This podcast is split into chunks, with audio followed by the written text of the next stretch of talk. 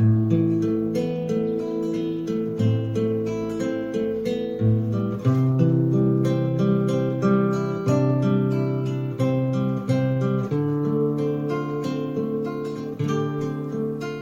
a todos.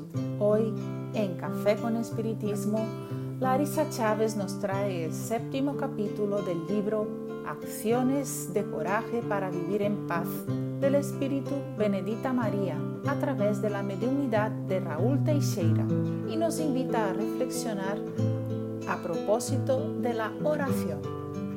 Y dice Benedita, se cuenta que cuando San Francisco de Asís oraba, los campesinos y demás vecinos podían ver en el lugar de su vivienda pobre un verdadero incendio que llegó a asustar y preocupar a mucha gente.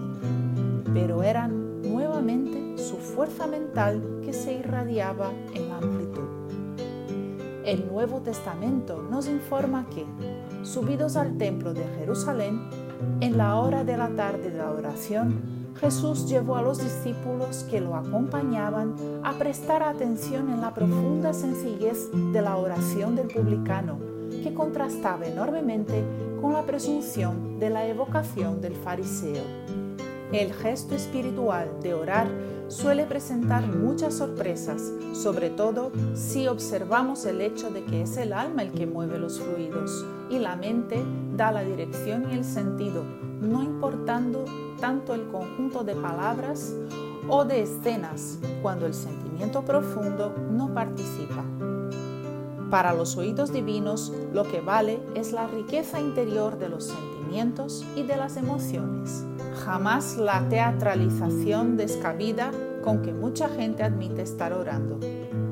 La oración de las almas es sencilla y, de hecho, es algo sorprendente. Podríamos añadir todavía, amigos míos, que la real conexión con Dios a través de la oración es algo más sencillo, pero no es fácil. No es fácil porque necesitamos estar 100% presentes, enteros y verdaderos no es posible abrir nuestro corazón a Dios escondiendo nuestras rabias o remordimientos como acostumbramos a hacer en muchas relaciones.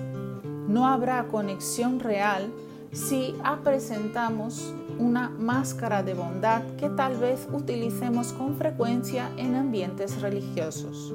No bastará la sofisticación del vocabulario o un baño de gestos que aparenten sencillez y equilibrio.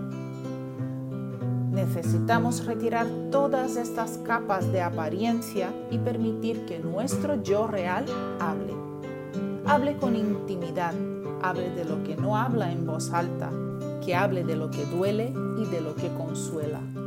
Hable con los labios, con los pensamientos y sobre todo con el corazón. Mueve el manso lago de apariencia límpida y se permite entrever la suciedad que carga pide ayuda, fuerza, voluntad firme para seguir.